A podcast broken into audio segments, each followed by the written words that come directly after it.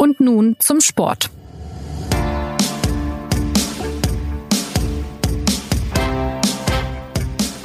Er hat das Dach der Welt im Fußball erreicht. Er hat sich das selbst aufgebaut. Es ist sehr schwer, dieses Niveau zu erreichen und sehr schwer, auf diesem Niveau zu bleiben. Es gibt nur zwei Möglichkeiten, das zu beweisen, bei einer EM und einer WM. Wie wir alle genießt er keine Immunität. Ja, diese Worte sprach Frankreichs Weltmeistertrainer Didier Deschamps am Wochenende in einem Interview über Joachim Löw. Der Bundestrainer als Dachdecker und Häuslebauer, da hat Monsieur Deschamps aber ein paar schöne Metaphern ausgepackt. Und damit herzlich willkommen zu Und nun zum Sport, dem Heimwerkermarkt unter den Podcasts. Mein Name ist Jonas Beckenkamp. Ich bin weder Weltmeister noch Bauleiter, aber ich habe eine These mitgebracht, nämlich auf der großen Baustelle namens Nationalelf ist Joachim Löw nur noch ein Projektleiter auf Bewährung. Und mehr dazu hören wir nach diesem kurzen Werbeblock. Die richtige Entscheidung zum richtigen Zeitpunkt zu treffen. Beim Sport kommt es ganz genau darauf an. Der beste Coach? Dein Bauchgefühl. Vertraue deinem Mr. Instinct in dir und entscheide dich beim Online-Sportwetten für Badway. Auf www.badway.de findest du jede Sportart, die dir am Herzen liegt. Ob Fußball, Tennis, Basketball, Darts und sogar E-Sports. Platziere deine Wette vor Spielbeginn oder live. Oder nutze eine der vielen anderen Wettmöglichkeiten. Betway bietet viele Wettkämpfe weltweit von den beliebtesten Online-Wettmärkten an. Lass dir nicht reinreden. Hör auf deinen Instinkt und wette auf deinem Smartphone, Tablet, Laptop oder PC mit Betway. Ja, in dieser Sendung geht es um eine Beobachtung. Der Bundestrainer ist aktuell ganz schön umstritten. Daran ändert auch das 3 zu 2 zum Quali-Start in Amsterdam wenig. Und wie das so ist mit starken Ansagen, es braucht immer Experten, die sowas untermauern, weshalb hier im Studio die geballte Fußballkompetenz unserer Sportredaktion sitzt. Christoph Kner, er leitet bei der SZ das Ressort Fußball und das Unterressort Yogi. Hallo Christoph. Hallo. Und dann haben wir Claudio Cartunio hier. Er hat den eingangs erwähnten Didier Dejean bei der WM 2018 sehr eng verfolgt in Frankreich. Claudio, Frage an dich. Habe ich den Dejean richtig ausgesprochen? Ja, nee, nicht ganz. Da, nicht ganz? Da, ich zittere hier schon die ganze Zeit. Deschamps ist ein bisschen härter, müsstest, müsstest du den aussprechen. Ja. ja, die Frage an dich wäre zum Start vielleicht, äh, wer ist denn jetzt der bessere Häuslebauer? Der Herr Löw oder der erwähnte Franzose? Naja, also besser und schlechter finde ich da ähm, ein bisschen die falschen Kategorien, glaube ich, sind beide Weltmeistertrainer geworden, der eine 2014, der andere 2018. Ich glaube, was man sagen kann, ist, dass sie äh, das auf sehr unterschiedliche Weise geworden sind, beziehungsweise dass sie sehr unterschiedliche Typen sind. Das, glaube ich, kann man schon festhalten. Der Deschamps ist auf jeden Fall ein totaler Pragmatiker, was seinen Fußballstil angeht. Das war ja auch ein großes Thema in, äh, in Moskau, in Russland bei der WM. Sind wir jetzt eigentlich ein schöner Weltmeister? Sind wir ein stilbildender Weltmeister als Frankreich? Hat er eigentlich immer gesagt, ist uns völlig egal. Hauptsache, wir sind Weltmeister. Weltmeister. Ähm, es Vielleicht erinnert man sich noch an die Debatten darüber, ob die Franzosen das sogar mit Anti-Fußball erreicht haben. Das äh, haben ihnen die Belgier vorgeworfen nach einem verlorenen äh, Halbfinale. Das natürlich auch irgendwo Quatsch ist, aber natürlich dafür steht, dass es da nicht drum geht, äh, schön Fußball zu spielen. Am Ende sah es natürlich oft trotzdem schön aus, einfach weil die Figuren Griezmann, Mbappé, Pogba und so natürlich auch irgendwo äh, für Ästhetik stehen. Aber ähm, ähm, das der Spielstil von Deschamps war total pragmatisch. Und ansonsten, äh, auch so als Typ, nehme ich ihn eigentlich auch anders wahr als Jogi Löw. Er ist ähm, als Führungsfigur ein totaler Kontrollfreak. Und da hat man ja doch manchmal so das Gefühl, der Yogi steht ein bisschen für laissez-faire, der lässt ja. die Dinge schleifen. Das würde dem Deschamps nicht passieren, sondern da gelten Regeln, die werden äh, eisenhart durchgesetzt. Ähm, Insofern, Mai beweisen müssen sie es jetzt beide. Auch die Franzosen haben nach dem Weltmeistertitel jetzt nicht jedes Spiel verloren. Sie haben 0-2 auch gegen Holland in der Nations League äh, verloren. Also jeder Neuanfang ist schwer. Vielleicht ein Satz noch, der, den ich in Erinnerung habe. Ähm, der Deschamps hatte ähm, direkt nach dem Finale wurde er natürlich auch gefragt, wie hat er das erreicht und so. Und er hat gesagt, er ist sich sehr sicher, wenn Frankreich zwei Jahre vorher in Frankreich bei der Heim-Europameisterschaft den Titel geholt hätte, was ja sehr knapp war, Finale äh, erreicht gegen Portugal, dann verloren, unglücklich und so, dann wären sie sicher nicht Weltmeister geworden, weil dann ganz viele Dinge, die, äh, die auch eine gewisse Qualität mit sich gebracht haben, Umbruch, äh, Leute vor den Kopf stoßen, nochmal weiter verjüngen, hätte er dann einfach äh, nicht gemacht, weil die Leute hätten sich dann Meriten erworben und so weiter. Und das erzählt vielleicht auch ein bisschen was über Jogi Löw und die Nationalmannschaft. Ja, Christoph, vielleicht an dich der, an dieser Stelle die Frage, wenn jetzt die Herren Löw und Dijon ähm, vom Dach der Welt grüßen, wir haben es ja im Zitat gehört, wo ist dann einer, wie sagen wir, Thomas Doll zugange? Das ist jetzt ein weiter Weg, aber. Also erstmal glaube ich, dass Joachim Löw, das hat der Claudio ja gerade gut äh, beschrieben, wie unterschiedlich die Typen sind. Ähm, bei, bei Deschamps kann man sich vorstellen auf dem Dach der Welt. Ich glaube, der Yogi wäre eher auf der Dachterrasse der Welt und würde dann oben auf dieser Terrasse auf einem Liegestuhl sitzen, sich einen Espresso servieren lassen und dort sich von November bis März schwere Gedanken machen. Das ist, glaube ich, schon mal der eine Unterschied. Thomas Doll weiß ich gar nicht, ob wir den jetzt in dieser Reihe, ähm, Hobbykeller, in, in dieser Reihe erwähnen soll. Ich glaube jedenfalls nur, dass Thomas Doll nach dem Spiel seiner Mannschaft einen Vorwurf machen würde. Oh ja, und mit äh, bestimmt äh, fetzigen Floskeln, mhm. wie man sie so kennt. Wir hätten mehr Gras fressen können. Ja, jetzt haben wir ja über die Franzosen gesprochen. Claudio, du hast sie ja verfolgt bei der letzten WM. Äh, dort hat ja der Umbruch offenbar ja dann schon mehrfach stattgefunden. Ähm, was haben die Franzosen aus deiner Sicht jetzt zuletzt so viel besser gemacht als die Deutschen? Also sie, sie sind Weltmeister geworden, einfach durch den schon erwähnten Pragmatismus und durch einfach das unfassbare Talent, was sie in ihrer Mannschaft versammelt haben. Also ähm, muss man einfach sagen, Spieler wie Mbappé, Griezmann, äh, Pogba äh, und so weiter, äh, die haben wir in der Dichte nicht, wenn man sich alleine auch anschaut, äh, die Liste der, derjenigen, die Deschamps zu Hause hat lassen können. Da wäre wahrscheinlich die halbe Mannschaft in Deutschland definitiv dabei gewesen. Ähm, also da ist wahnsinnig viel Qualität und dann hat Deschamps, wie gesagt, als total pragmatisch entschieden, ähm, wie kriege ich diese Mannschaft optimal an den Start und da ging es eben nicht darum, irgendwie zu zaubern oder man, das ist ja auch sehr verlockend verlockend, ja, wenn man wahnsinnig viele Zauberfüße im Team hat, dass man dann sagt, okay, wir wählen äh, das Heil in der totalen Offensive oder so, ja. Nein, das war es eben nicht, sondern die haben gesagt, wir ziehen uns zurück. Das war äh, totaler Umschaltfußball, Bollwerk, erstmal hinten sicher stehen, äh, Kontrolle, all das, was der deutschen Mannschaft aus einer gewissen Überheblichkeit heraus in Moskau oder in, äh, in Russland ja gefehlt hat. Ähm, das haben die erstmal ähm, sichergestellt und dann einfach mit den schnellen, unfassbar talentierten Leuten nach vorne. Und das war im Grunde das Erfolgsrezept. Ob das dann in zwei Jahren bei der Europameisterschaft nochmal sich wiederholen lässt, ist aber natürlich auch völlig offen. Das, das, Interessante ist ja, dass solche Turniere natürlich immer irgendwie die Messen des Fußballs sind und immer als stilbildend begriffen werden.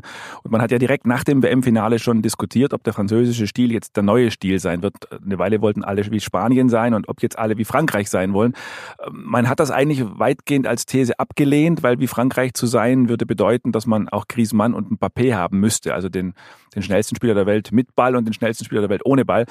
Wenn man jetzt aber die Deutschen gestern gesehen hat, im Testspiel ähm, gegen die, in dem, in dem Qualifikationsspiel gegen die Niederländer, dann fällt auf, dass das schon was Französisches hatte. Also diese Kompaktheit, diese Härte äh, und Wettbewerbsfähigkeit im Zentrum und dann diese unglaublich schnellen Spieler, auch wenn die noch nicht Mbappé und Griezmann, sondern Gnabry und Sané heißen oder Sahne, wie man natürlich korrekterweise sagen müsste, ähm, dann hat das schon was von dem Spielstil des Weltmeisters. Der Yogi, Joachim Löw würde das wahrscheinlich ablehnen und sagen, wir sind auch weiterhin eine Ballbesitzmannschaft. Wenn man aber genau hinguckt, hat das natürlich ganz starke Züge äh, der Franzosen gehabt. Ja, auf den Bundestrainer ist ähm, sehr viel Kritik eingeprasselt. Jetzt hat es gestern funktioniert gegen die Holländer, ein knapper 3 zu 2 Sieg. Äh, wie würdet ihr denn die, die Leitlinien dieser Kritik am Bundestrainer äh, umreißen? Ähm, also was konnte man ihm da zuletzt vorwerfen? Das muss man, glaube ich, unterscheiden. Es gab diese grundsätzlichen sportlichen Vorwürfe nach der WM, äh, wo man ja kurioserweise gesagt hat, der Yogi hat alle Trends verschlafen, der hätte viel früher den Umbruch machen müssen. Und die Kritik in den letzten Wochen hieß, wie kann man nur so radikal einen Umbruch machen? Also da ging es dann natürlich sozusagen ins Gegenteil. Deswegen sind das zwei Linien. Ähm, man kann natürlich für beide, man kann natürlich beiden, äh, beiden Kritikpunkten auch durchaus folgen. Ähm, es ist ja bei Joachim Löw in der Karriere oft so gewesen, in seiner Bundestrainerkarriere, dass er manche Dinge spät manche zu spät gemacht hat. Also bei der WM 2014 hat er es gerade noch rechtzeitig geschafft, auf die, sagen wir mal, auf die Wettbewerbshärte umzustellen, die vier sogenannten Ochsen in die Abwehr zu stellen, Standardsituationen zu trainieren. Das waren Dinge, die man ihm vorher schon immer geraten hatte und die er dann gerade noch rechtzeitig gemacht hat. Jetzt hingegen kann man sagen, hat er Dinge zu spät gemacht. Äh, also diese ganzen Moves, die man jetzt erkennen kann, Joshua Kimmich im Zentrum, auch mal mit einer Dreierkette hinten, vorne mit Leroy Sané und Tempo zu spielen. All das hätte man natürlich auch in Russland schon in einer Light-Version machen können. Das, von daher hat das zu spät gemacht. Und ich glaube, die Kritik ist definitiv richtig, dass er da ähm, sich zu lange an seinem, auf seinem Spielstil ausgeruht hat. Das hat er aber selber auch schon äh, eingeräumt wenn man ihn mal als Mensch äh, begreift, ihr habt ihn ja auch äh, lange erlebt beide, wie nimmt denn der Mensch Joachim Löw das Fußballumfeld um sich herum wahr? Ähm, wie sehr steckt dieser Trainer, dieser Grübler, dieser Zauderer auch so ein bisschen in seiner eigenen Welt fest und lässt sich vielleicht auch manchmal blenden? Ja, ich glaube schon, dass er, dass er sehr stark inzwischen äh, so Joachim Löw-Züge hat ne? und, und sozusagen viele Meinungen gelten, lässt, gelten lässt, vorausgesetzt, sie stammen von ihm. Das ist, glaube ich, schon so ein bisschen, was auch mit den Jahren, mit dem Amt einfach kommt und mit dem Erfolg einfach kommt. Äh, und man weiß bis heute nicht, das ist ja sozusagen geradezu ein Verdienst von Löw in dieser öffentlichen Branche, man weiß bis heute nicht wirklich, wer ihn eigentlich berät und wer ihm jetzt welche Dinge eingibt. Also das ist jetzt im Zuge dieser, im Zuge dieser, in Anführungszeichen, Entlassungen der drei Bayern-Spieler nochmal diskutiert worden. Hat er sich das selber ausgedacht oder gab es da Druck vom Verband oder gab es da äh, eine Einflüsterung seines ewigen Gurus Urs Siegenthaler? Das ist nicht wirklich klar äh, und äh, von daher ist es schon so, dass Joachim Löw sich sehr stark in ähm, am öffentlichen Leben orientiert. Er nimmt schon sehr genau wahr, was geschrieben wird ähm, und was gesagt wird. Aber ich glaube, orientieren tut er sich wirklich nur an sich selbst und er kann dann unter Umständen auch mal sehr, sehr, sehr trotzig werden. Ja, und es ist ja auch, wenn du, wenn du, sagen wir mal, ein stark starker und ein autarker Bundestrainer mhm. sein kannst, äh, das hat mit Sicherheit auch damit zu tun, dass ihm vom Verband keiner reinredet und so weiter, ist da ja auch erstmal nichts dagegen zu sagen. Aber ich glaube, man muss halt dann immer schauen, ähm, wann kippt es so ja. Richtung Abgehobenheit, wann kippt es Richtung Phlegma ähm, und wann geht einem das Gespür verloren. Und ich glaube, dass Joachim Löw man schon vorwerfen muss, dass ihm in vielerlei Hinsicht Gespür verloren gegangen ist. Zum einen eben das, was du angesprochen hast, dass er zu spät erkannt hat, dass er mit dem Fußball, den er einfach noch im Kopf hat, äh, dass der sich irgendwie, äh, dass die Realität sich da nicht mehr so richtig dran hält. Und ähm, auf der anderen Seite jetzt auch eben rund um diese Ausbotung von Hummels, Boateng und Müller Müller. Ähm, ich glaube, man kann ja sportlich darüber diskutieren, ob das äh, richtig war, ob es äh, der Mannschaft gut tut, ähm, dass die Jungen jetzt ähm, in die Pflicht genommen werden. Aber der Zeitpunkt war mit Sicherheit absolut diskussionswürdig ähm, und dann auch, wie lange er es danach wiederum hat schleifen lassen. Ja, also er hat wieder festgestellt, äh, zehn Tage lang ähm, die ganze Nation diskutiert und dann ist er, hat er sich halt wieder irgendwohin zurückgezogen, so wie er sich auf davor die auf die Dachterrasse, wie er sich davor ja, Kilimanjaro, er ist ja, ja Bergsteiger anscheinend. Ja. Möglicherweise auch auf den Kilimanjaro oder auf den Feldberg, der ja auch sehr schön ist. Aber ähm, er hat halt dann einfach wieder die Zeit ins Land gehen lassen, so wie er nach der WM für sich einfach entschieden hat, okay, die Nation wartet auf meine WM-Analyse, ich fahre jetzt aber erstmal mal nach Sardinien ne, und mhm. was er nach dem letzten Länderspiel gemacht hat, wo man ja dann eigentlich sagt, okay, da kommen wir dann kurz vor Weihnachten nochmal zusammen und vielleicht beschließen wir dann im Winter äh, ja, so eine ist, Maßnahme. Ja. Aber er beschließt sie halt einfach dann ne, zehn Tage, bevor er wieder die, fürs nächste Länderspiel nominiert. Da ist die Sitzung angesagt und ob dann da drumherum jetzt irgendwie gerade Bayern Liverpool ist und ob, da, ob er da irgendwo reingrätscht und sich angreifbar macht, das weiß ich nicht, ob es ihm egal ist oder ob er es dann auch zum Teil nicht wahrnimmt. Ich glaube, er nimmt das tatsächlich nicht wahr und er macht das tatsächlich tatsächlich ähm, zu seinen Yogi-Bedingungen, die er so fühlt und, und, und spürt. Und wenn er es dann wahrnimmt, weil es ihm irgendwelche Menschen sagen oder weil eine Art von Druck ausgeübt wird, dann wird er eher trotzig und taucht sozusagen tatsächlich eher ab. Ähnlich wie nach der WM 2018 noch viel markanter war es ja nach der berühmten EM 2012, wo ja das schöne deutsche Wort für coached erfunden wurde. Da hat er, da war der Deutsche Fußballbund ja wirklich also ganz kurz davor bei den zuständigen Behörden eine Vermisstenanzeige zu schalten. Ich weiß nicht, ob es 51 oder 53 Tage waren. Es gibt eine legendäre Zahl, wie lange die von dem von Jogi Löw nichts gehört haben und nicht wussten, haben wir eigentlich noch einen Bundestrainer oder sollten wir suchen gehen? Und dann da gab es die Mischung aus, das war die klassische Mischung aus nicht so recht Gespür, aber auch ein bisschen trotzig. Das ganze Land hat mich vorgeführt und mir den Prozess gemacht und ich komme jetzt zurück, wann ich das möchte. Und es gibt, glaube ich, auch das gehört zum Thema Löw und eigene Bedingungen. Es gibt Wegmarken oder markante Punkte, die halt er für sich wahrnimmt, die in der Öffentlichkeit vielleicht ganz anders wahrgenommen werden. Die Öffentlichkeit dachte, diese WM in Russland 2018, das muss dem Löw die Augen öffnen. Der muss jetzt eine völlige Kader-Totaloperation vornehmen. In Wahrheit hat er immer noch erzählt, man bräuchte einen guten Mix und man bräuchte die Stammspieler alle noch. Und dann kam dieses äh, Nations League-Spiel in Amsterdam im Herbst, das 0-3 ausging. Und das war das Spiel, das ihm offenbar die Augen geöffnet hat. Da berichten vertraute er sei abends an der Bar gesessen und habe vor sich hin gemurmelt, äh, ohne, ohne dass ich hier die Verantwortung für das Zitat übernehme. Jetzt müsste, sich, jetzt müsste sich was ändern. Das war, glaube ich, das Spiel, das in ihm einiges verändert hat. Und es gab, glaube ich, noch ein zweites markantes Spiel im Jahr 2018 von den WM-Spielen mal abgesehen das den Löw auch wieder ein bisschen in Schutz nimmt oder seine, seine Motivlage erklärt. Das war dieses Testspiel vor exakt einem Jahr, Ende März gegen Spanien oder auch gegen Spanien, wie der Bundestrainer sagen würde. Das 1 zu 1 endete und wo die Welt wirklich geschwärmt hat von zwei überragenden Mannschaften. Und dieses Spiel, drei Monate vor der WM, hat dem Löw die Idee gegeben, es funktioniert ja noch mit meinem alten Kader. Ich muss nichts ändern, es geht ja alles noch. Und er hatte dann aber, diesen Gedanken darf man haben, den hatten wir auch. Das wäre jetzt neunmal klug, so das Gegenteil zu behaupten. Aber dann trotzdem zu einem Turnier zu fahren, ohne den sogenannten Plan B.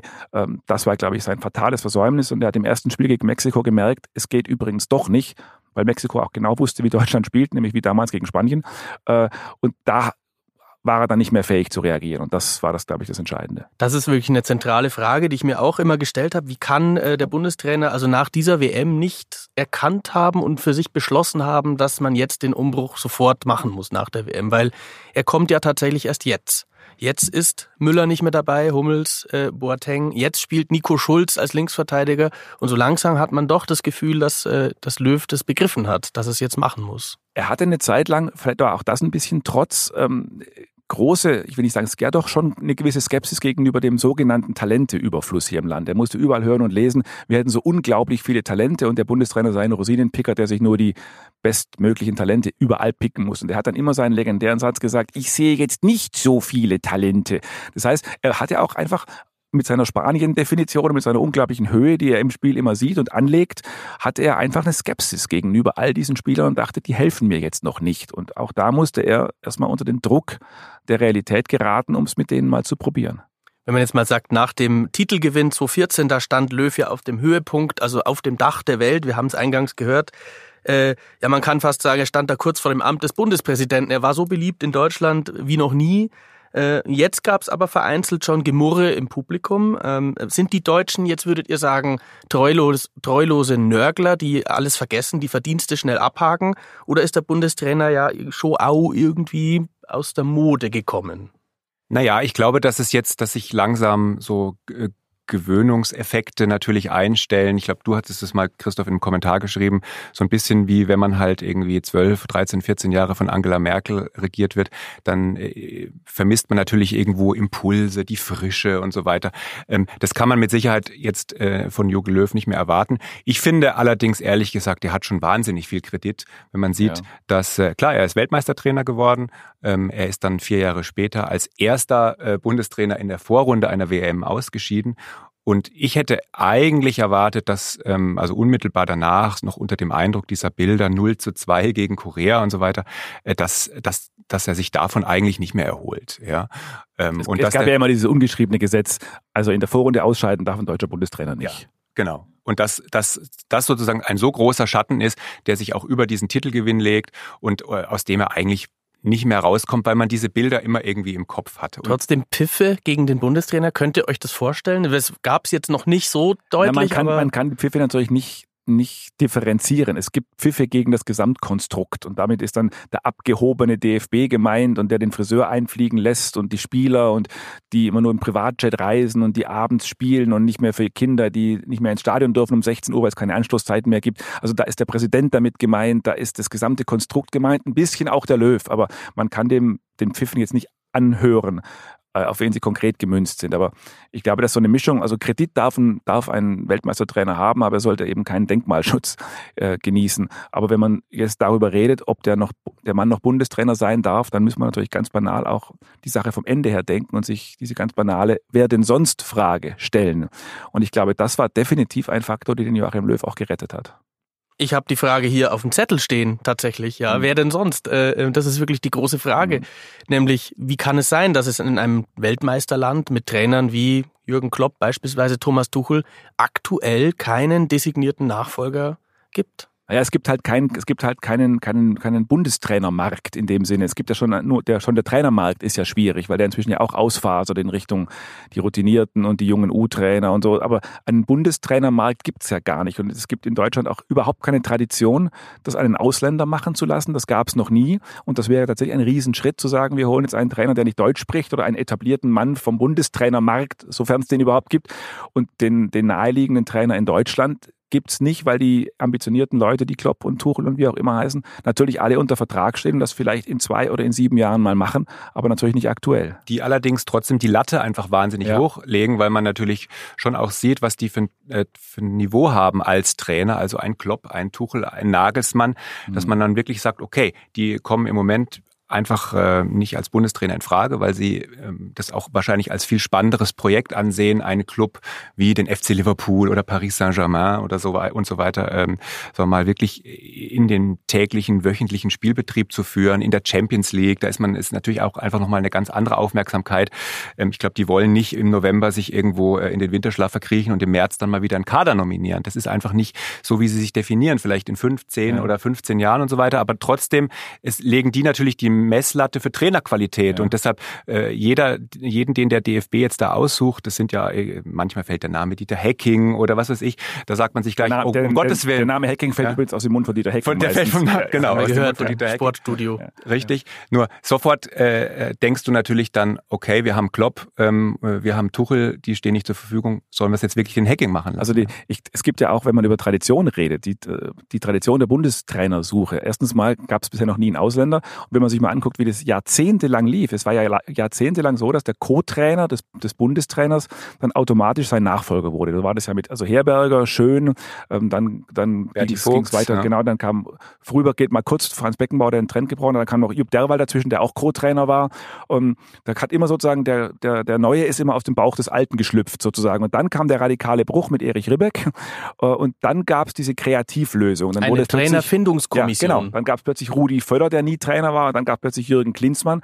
Äh, diese, mit, diesen, mit diesen Kreativlösungen hat man auch Erfahrungen gemacht. Aber einen klassischen Bundesliga-Trainer, der einfach bisher in der Liga trainiert hat, dem das Land anzuvertrauen, das gab es beim DFB-Zeiten. Christoph Daum war mal kurz davor. war mal ganz genau. kurz davor. ja. ja. Also man kann das ja mal weiterdenken, ähm, auf welche Figuren käme man dann? Käme man dann auf einen Philipp Lahm möglicherweise in ein paar Jahren? Ich weiß Summer. es nicht. Summer. Also es gibt tatsächlich äh, Gerüchte, wie, wie das so schön heißt, dass, dass Matthias Sammer im Matthias Sammer im Sommer, äh, als Jörg Löw im Tiefpunkt war, äh, schon mal seine seine sagen wir, seine Vertrauten vorgeschickt hat und mal in den Verband hat hineinhorchen lassen, wie das denn so wäre, ob man sich einen Trainer Sammer denn vorstellen könnte. Äh, das wäre sicher dann auch eine Lösung gewesen mit irgendeinem ambitionierten jungen Trainer an der Seite, wobei auch das, wenn man es zu Ende denkt, Sammer und Bierhoff gemeinsam nach den nach den Kämpfen, die es in den Jahren 2006 bis 10 zwischen diesen Fraktionen gab, mag man sich nicht vorstellen. Aber das zeigt tatsächlich nur, dass es den, den klassischen Nachfolger, auf den auch ein Reinhard Grindel kommt, den gibt es einfach auf dem Markt nicht. Mir ist ja in Erinnerung geblieben, als der Jürgen Klinsmann begonnen hat, 2004, glaube ich, äh, da hat er ja gesagt, äh, man müsste den ganzen Laden auseinandernehmen. Würdet ihr sagen, dass Joachim Löw so einer ist, ein, ein Ladenauseinandernehmer? Also ich glaube, das ist auch die Frage, wo man jetzt den Laden verortet. Wenn der Laden auf dem grünen Rasen ist, dann versucht das zumindest nach seiner eigenen Fasson. Wenn der, wenn der Laden aber außerhalb der Kreidelinie sich befindet, dann hat er da gar kein großes Interesse dran. Joachim Löw ist überhaupt gar kein Politiker, er ist auch gar kein politischer, also verbandspolitischer, sportpolitischer Mensch. Ihn interessiert wirklich, ob man den, ob man jetzt schneller umschaltet oder über links spielt oder den zweiten Posten besetzt lässt. Das sind schon die Dinge, die ihn umtreiben. Und deswegen wäre er nie ein Ladenumkrempler wie Jürgen Klinsmann, der ja eigentlich und das ist wiederum die andere Seite, ja nicht der klassische Sportlehrer ist. Ne? Jürgen Klinsmann ist ja eigentlich eher ein Unternehmensberater. Äh, Motivator ja, war der ja auch. So eine Mischung aus, aus Motivator und Unternehmensberater. Ähm, ist eher Mac, McClinsey, wie wir damals geschrieben McClinsey, haben, der, auch nett. der sozusagen in eine, in eine Firma reingeht und guckt, wo ist der Optimierungsbedarf. Und von daher hat er und Löw sich wunderbar natürlich ergänzt. Ne? Der, der, der eine war der ganzheitliche Denker und der andere war der, war der klassische Sportlehrer.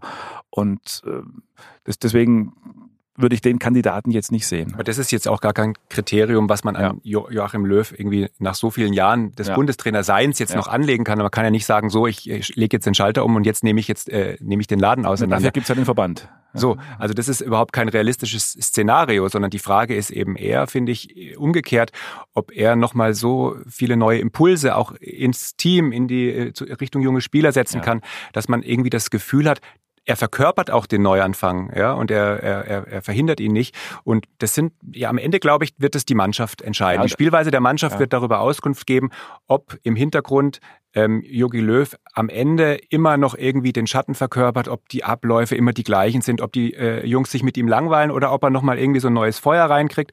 Und das ist, glaube ich, auch nicht leicht zu prognostizieren, sondern muss man ja. jetzt einfach, er wird ja das nächste Jahr mit Sicherheit kriegen oder das übernächste muss man gucken und dann wird wahrscheinlich am Ende die Spielweise darüber ja, Auskunft also Es ist auf jeden Fall, das kann man jetzt schon sagen, ein, ein interessanter Move, der da gemacht wurde. In, in, der Bundesliga wäre ein Trainer mit diesem Misserfolg, wie Löw ihn hatte, im Sommer entlassen worden. Ganz, mit, ganz sicher, egal ob man einen Nachfolger sofort zur Hand hat oder nicht. Und beim Verband war es jetzt halt so, dass der Verband diesen Trainer behalten hat und diesen Trainer hat eine Mannschaft entlassen lassen. Also, dass so jetzt Löw versucht, mit einer neuen Mannschaft auch eine Art von neuer Trainer zu werden, weil er in einem neuen Zusammenhang steht. Das ist der Plan jetzt, mangels Nachfolger auch. Und wenn man Löw was zugute halten darf, auf jeden Fall dann, dass es ihm immer wieder gelungen ist, aus seinem, aus seinem Dachterrassentum heraus sich quasi zu straffen. Also als nach der, nach der EM 2012 die Riesendebatten kamen, Löw hat alles vercoacht, kam er hochmotiviert zurück. Also den Confett Cup 2 17 trainiert hat, war er, das erzählen Vertraute wirklich, die ihn umgeben haben, unglaublich erfrischt von diesen jungen Spielern, denen er da völlig neue Dinge erklären konnte. Und man hat auch jetzt das Gefühl, dieses neue Umfeld motiviert ihn. Das sind Spieler, denen er nicht die Dinge schon 17 Mal erklärt hat. Er ist immer noch der gleiche, nur die Spieler sind andere. Ähm, wie lange das allerdings anhält und wann der Rückfall ins, ja, aufs eigene Naturell kommt, das wird sich zeigen. Man hat ja, wenn man den äh, gesamten DFB betrachtet, manchmal das Gefühl, dass der Verband äh, sich viel in Befindlichkeiten verstrickt, speziell auch um die Figur Präsident Reinhard Grindel, der dann mal dies sagt und mal das und dann nimmt er es wieder zurück. Wie würdet ihr sagen, ist denn Löws Standing beim DFB im Verband, auch beim Präsident? Gibt es da überhaupt eine Struktur, äh, dass Leute hm, die Kompetenz hätten, jemand Neues zu suchen oder auch zu beurteilen, jetzt geht's nicht mehr mit dem Yogi? Ja, lustigerweise hat äh, Reinhard Grindel ja ohne irgendeine Form der Not vor der WM den Vertrag von Jogi mhm. Löw einfach mal verlängert und äh, hatte äh, die Erwartung, dass eben, ja klar, Jogi Löw, Weltmeistertrainer, er, Reinhard Grindel, der DFB-Präsident, ist jetzt derjenige, der ihn langfristig bindet. Und ähm, die Erwartung wurde uns zugetragen, eben auch von Vertrauten, die da Gespräche mit ihm offenbar geführt haben, mit Grindel, war die, wenn wir dann Weltmeister werden äh, in Russland, dann bin ich, der DFB-Präsident, der große Held. Weil dann Sportgeschichtsbuch da, stehen, Reinhard Grindel hat den Vertrag verlängert. Genau, war, äh, ja. völlig weise hat er den Vertrag verlängert mhm. äh, und zu einer Situation äh, in und hat ihn sozusagen an den DFB gebunden. Jetzt, wo von Real Madrid über was weiß ich, welche Clubs noch, SC alle sagen, sie wollen Jogi Löw. Das war natürlich, sagen wir mal, auch Teil einer kolossalen Fehleinschätzung. Ähm, ja, das ist, es war immer schon so, das war ja auch so mal Teil des Deals, den Klinsmann und Löw und Bierhoff damals ähm, erwirkt haben, als sie angefangen haben. Sie haben gesagt, wir machen es nur, wenn wir so unsere eigene kleine schlagkräftige Nationalmannschaftseinheit sein können. Wir wollen uns nicht mehr hineinregieren lassen. Ähm, das hat mit Sicherheit auch Vorteile, ähm, wenn man immer alles mit den Gremien abstimmen muss und wenn dann irgendwie der, äh, der Unter- und der Nebenverbandspräsident irgendwie dann auch noch damit bestimmen will, dann ist es schwierig. Und sagen wir mal, für radikale Lösungen, auch als es jetzt hieß, ähm, war eigentlich Grindel ähm, im Detail informiert darüber, dass äh, Jogi Löw eben die drei Bayern-Spieler aussortiert. Ähm, hat er ja auch gesagt, wieso? Also ich habe hab ihm das mitgeteilt, aber ähm, die autarke sportliche Entscheidung treffe ich. Was muss ich da den, äh, den äh, Präsidenten informieren? Und das ist, glaube ich, jetzt nicht eine völlig ungesund, ein völlig ungesundes Konstrukt, aber in dem Moment, wo natürlich der Verband derjenige ist, der auch einfach mal eingreift, Fehlentwicklungen korrigiert, ist schon die Frage, ob die das schaffen. Ja, und auch, ob die das Know-how haben, den sportlichen Sachverstand. Also diese Trainerfindungskommission. Ja. Wir haben ja da zum Teil in der Vergangenheit äh, wochenlange äh, Glossen und sonst was drüber geschrieben, ähm, weil die, das war ja oft hochkurios. Wir haben ja, Vorfelder und so weiter. bei Goleo als Kandidat. Absolut. Also das war immer grotesk. Und jetzt musste man einfach sehr lange keinen Bundestrainer mehr suchen. Und ja, ist jetzt wahrscheinlich so ein bisschen Bauchgefühl, aber wenn man einen suchen müsste, wäre es wahrscheinlich wieder lustig. Ja, zumal ja, also wenn man über Kompetenz im Verband redet, landet man natürlich immer beim Namen Oliver Bierhoff, der ja natürlich sozusagen im Präsidium ja sitzt, also sozusagen ein Funktionär ist und gleichzeitig das ist, was in einem Fußballverein wahrscheinlich der Sportvorstand wäre, also in, in, in, dessen Ressort eigentlich eine Trainersuche viele. Gleichzeitig weiß man natürlich A nicht, wie, wie steht er am Rest des Verbandes, wie kann er mit Grindel, wer kann da mit wem und gleichzeitig ist er natürlich auch Teil des Konstrukts seit zwei 2004. Also wenn man sozusagen das Konstrukt für, wenn man ein Misstrauensvotum gegen das Konstrukt macht, wäre er automatisch natürlich mit dabei und auch seine Art der Politik ein bisschen abgehoben sein, nur noch Jets fliegen, nur noch, nur, da ist er natürlich auch über mit im Boot. Also von daher stellt sich tatsächlich die Frage, wer wäre denn derjenige, der den Daumen hebt und senkt und vor allem, wer wäre derjenige, der den neuen sucht? Also der Hüb Stevens hat jetzt einen neuen Job auf Schalke übernommen, der macht es eher nicht. Peter Neurohrer ist Sportvorstand in Wattenscheid. Ja, dann kommen wir mal zum Kern dieser Sendung und auch äh, in Richtung Ende. Wie lange noch mit Löw? Das war ja so ein bisschen die Ausgangsfrage. Und wenn ja, wohin? Ähm, geht es mit diesem Bundestrainer nochmal hinauf auf irgendein Dächle, auf irgendeinen Berg? Also ich glaube, zumindest kann man jetzt ähm, schon mal sagen, ähm, dieser Move Hummels, Boateng und Müller einfach äh, wegzulassen, ähm, und zwar so radikal, ähm, könnte sich äh, als relativ äh, clevere, äh, cleverer Schachzug erweisen. Einfach, weil man natürlich kann man immer im, im, im 1 zu 1 Vergleich sagen, ist jetzt wirklich der Rüdiger besser als der Hummels? Oder ist jetzt äh, wirklich der Boateng äh, besser als, äh, als Tar oder so? Mhm. Aber ich glaube, dass es sozusagen ein Signal weit darüber hinaus ist. Einfach, weil man sagt, die, die Tatsache, dass jetzt wirklich die Jungen in die Pflicht genommen werden, dass es keine Ausreden mehr gibt, ähm, die hat nicht nur Auswirkungen auf diese drei Positionen, sondern die hat Auswirkungen auf sechs, sieben, acht, neun Positionen in dem Kader, dass man einfach sagt, okay, wir sind jetzt die neue Nationalmannschaft, wir befreien uns vielleicht auch von dem Schatten. Wir haben auch für uns selber nicht mehr diese Fallhöhe, die man ja in äh, Russland gespürt hat. Die waren ja nicht so schlecht, wie sie dann gegen Korea ausgesehen haben, sondern da hat natürlich auch irgendwo die Angst ähm, einfach mitgespielt, dass man sagt, mein, meine Güte, wir sind Weltmeister und dann funktioniert irgendwann mal gar nichts mehr und sich davon auch einfach so ein bisschen zu befreien, ähm, glaube ich, könnte dazu, dazu führen, dass, äh, dass uns der Yogi doch noch eine ganze Weile erhalten bleibt. Ja, zumal der Yogi natürlich sehr genau weiß oder spürt, dass diese Generation, die er da jetzt anleiten darf, natürlich noch die Zukunft beginnt gerade erst. Also wenn er mit dieser Generation sozusagen was Großes gewinnen will, kann sein, dass das ein bisschen dauert. Das wird dann, das können wir dann uns die Frage stellen, ob Reinhard Grendel vielleicht noch vier Verträge verlängert, das weiß man nicht. Aber ein bisschen erinnert einen die Situation tatsächlich jetzt exakt an die Zeit vor zehn Jahren. 2009 gab es diese berühmte U21 EM in Schweden, wo dann die ganzen Boatengs, Kediras, Özils, Hummels, Neuer, wie, wie sie alle diesen ganz, ganz, ganz junge Spieler waren und ein Jahr später in Südafrika bei der WM die Welt gerockt haben. Das war eine ganz junge, ganz wilde, ganz schnelle deutsche Ohne Mannschaft. Ballack übrigens. Ohne Ballack im Zufällig, Übrigen. Ja. ja. Und genau, der allerdings damals nicht ausgemustert wurde, sondern da hat dann Kevin Prince Boateng die Arbeit erledigt.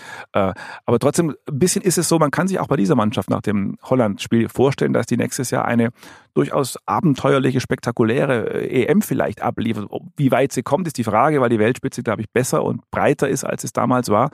Aber das ist, glaube ich, das, was der Joachim Löw so ein bisschen im, im, im Hinterkopf hat. Da sozusagen, ich erfrische mich jetzt nochmal, indem ich das so mache wie damals. Und das wird ja spannend sein zu beobachten. Ja, es wird ja überall umbrochen in Europas Fußball. Joachim Löw baut also weiter an seiner Mannschaft herum. Er tut dies vermutlich in diversen Urlauben mit einer Tasse Espresso in der Hand. Darum ist er natürlich zu beneiden, also von mir zumindest. Und auch wenn er auf Bewährung unterwegs sein sollte, dann hat der Bundestrainer doch endgültig erkannt, dass es Zeit ist, seine Mannschaft zu erneuern.